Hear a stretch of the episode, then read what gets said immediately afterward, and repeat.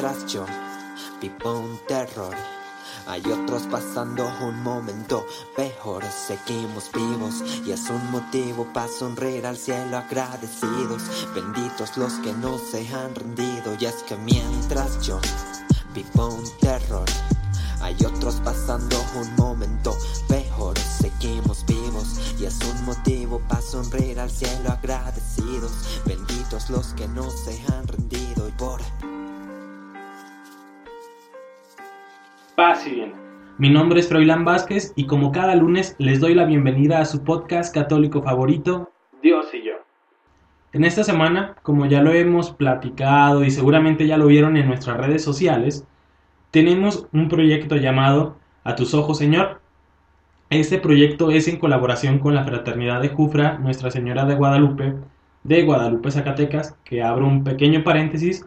Cuando termine toda esta, toda esta crisis, los invito a que vengan a conocer este pueblo mágico, está muy bonito y obviamente se pasen también a la capital de este estado, seguramente les va a gustar. Pero bueno, regresemos al punto. ¿Por qué hacemos este proyecto? Porque no queremos dejar pasar esta semana tan importante en nuestra fe como si fuera una más.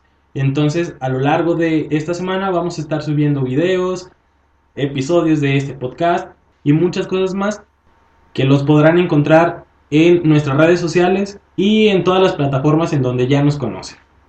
Entonces el día de hoy vamos a profundizar un poco más en un personaje que muchas veces parece ser muy polémica cuando la mencionan o que simplemente no parece ser relevante en la historia de la salvación. Y nos estamos refiriendo a María Magdalena.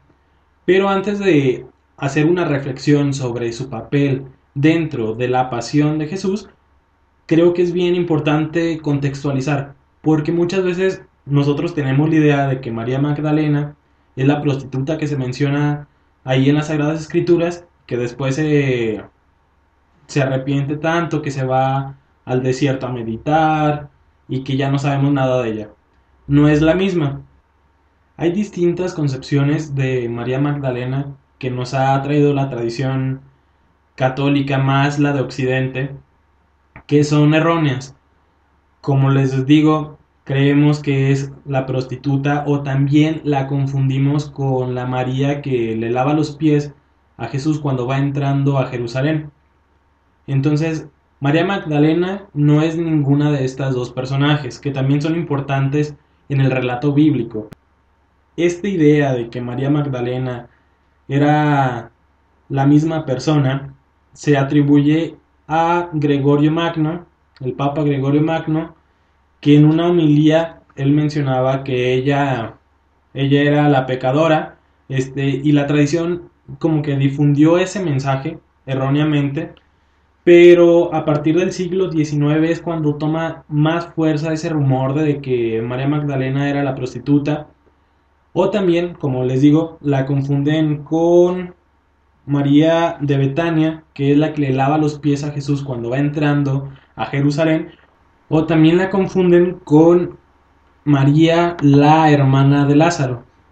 Pero simplemente quería hacer esta aclaración. En la Iglesia Universal no existe esa confusión. La doctrina no nos enseña que sea la misma persona. Pero bueno, teniendo aclarado este punto, que quizá después se puede profundizar un poco más, este, vamos a empezar hacer una reflexión sobre el papel que ella tuvo dentro de la pasión. Como ya les dije al principio, ella es reconocida como aquella que tenía siete demonios y que Jesús la liberó de ellos. Ella siempre estuvo muy cerca tanto de Jesús como de sus discípulos, los acompañó cuando predicaba ante el pueblo de Galilea, fue una discípula muy activa, este, tan importante era su papel que incluso Juan Pablo II la nombra como la apóstol de los apóstoles. Entonces tenía un papel bien importante en esa primer comunidad, en, ese, en esa pequeña fraternidad que había formado Jesús para poder ir a predicar la palabra. ¿Por qué les digo que también a veces parece ser irrelevante el papel que ella tiene dentro de la pasión de Jesús?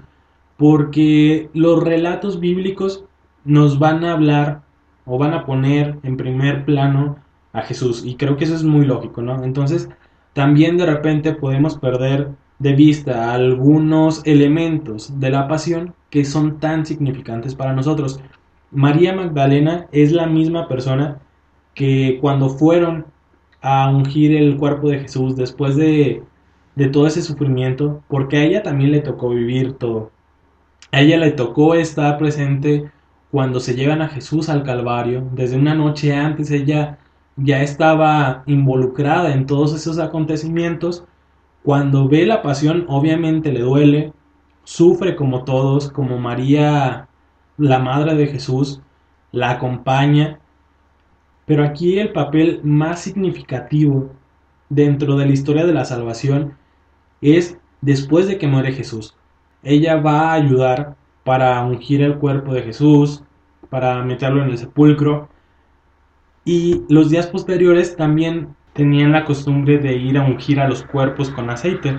Entonces ella le toca ir y cuando destapan la tumba se da cuenta de que no está Jesús. Entonces aquí yo quiero verla o me la imagino en un papel plenamente humano. O sea, cuando entra a la tumba y no encuentra a Jesús, obviamente que para ella fue un impacto muy fuerte, donde quizá ella pensaba que habían robado el cuerpo y obviamente se asusta, ¿no? O sea, el cuerpo del mismo Dios ha desaparecido, ¿qué ha pasado con él? Entonces cuando tiene ese encuentro con el Cristo resucitado, se asustó, me imagino que se asustó, ¿no? Yo me asustaría muchísimo si encuentro a alguien tan cercano que acabo de ver hace tres días que murió, que lo golpearon, que sufrí mucho con él, que ahora esté de nuevo frente a mí. Y es lo mismo que le pasa a María Magdalena, ¿no? El temor de que también a ella la fueran a perseguir. Entonces María es la primera persona que es testiga de ese Cristo resucitado. A partir de este acontecimiento, ella está comprometida a llevar esta buena nueva a los demás discípulos. Obviamente su vida no podía ser la misma, ya había cambiado a partir de la muerte de Jesús, pero ahora que saben que cumplió su promesa y que realmente venció a la muerte, ella tiene la misión de anunciar a ese Cristo que ha venido a salvarnos. Y me parece bien importante esta reflexión sobre cómo veía María Magdalena la pasión y la resurrección de nuestro Señor, porque es una invitación a que nosotros nos pongamos a pensar cómo va a ser esta cuaresma para nosotros, cómo va a ser esta Semana Santa, y sí debe de existir un cambio, y sí debe de existir también una reflexión, una autoevaluación sobre qué estoy haciendo como cristiano, si realmente yo me puedo considerar como el mensajero que tiene que ir a llevar la buena nueva. Porque el hecho de que seamos cristianos y estemos bautizados, ya con eso nos hace testigos de que Cristo resucitó. Ahora lo que nos toca es cómo vamos a anunciar esa buena nueva. Trabajo nos queda bastante, pero debemos de ser como María en esos aspectos.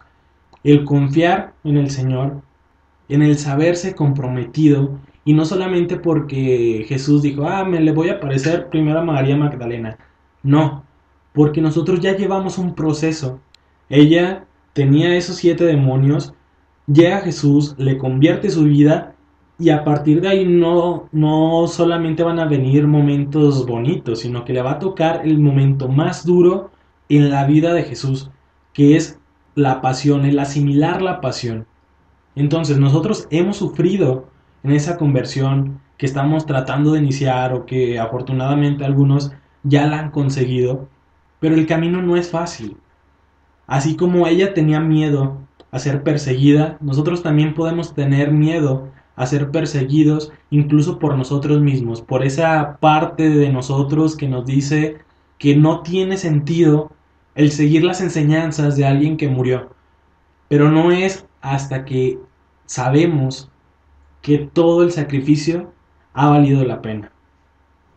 Antes de despedirnos, quiero hacerles unas pequeñas invitaciones, los avisos parroquiales.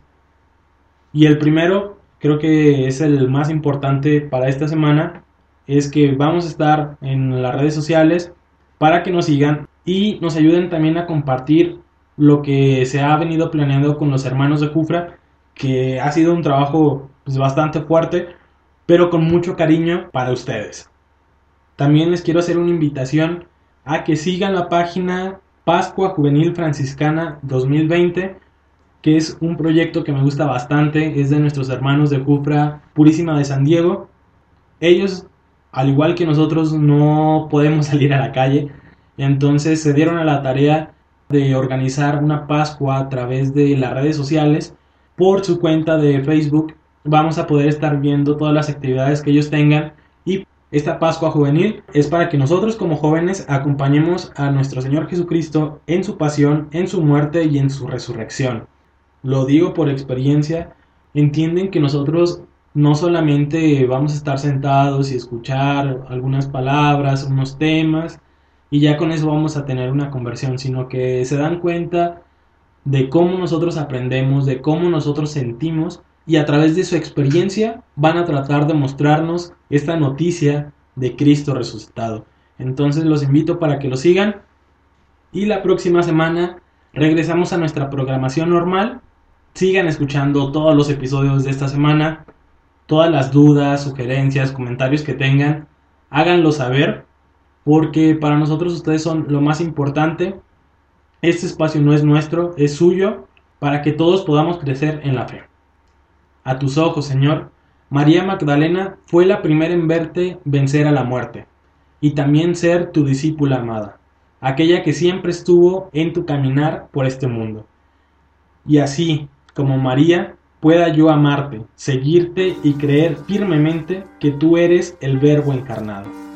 Gracias por escucharnos. Si te gustó, no te olvides de seguirnos en nuestras redes sociales para estar al pendiente de cada episodio. Estamos en Instagram y Facebook como Dios y yo. Puedes escucharnos en Anchor, Evox y Spotify. Mientras yo vivo un terror, hay otros pasando un momento peor. Seguimos vivos y es un motivo para sonreír al cielo.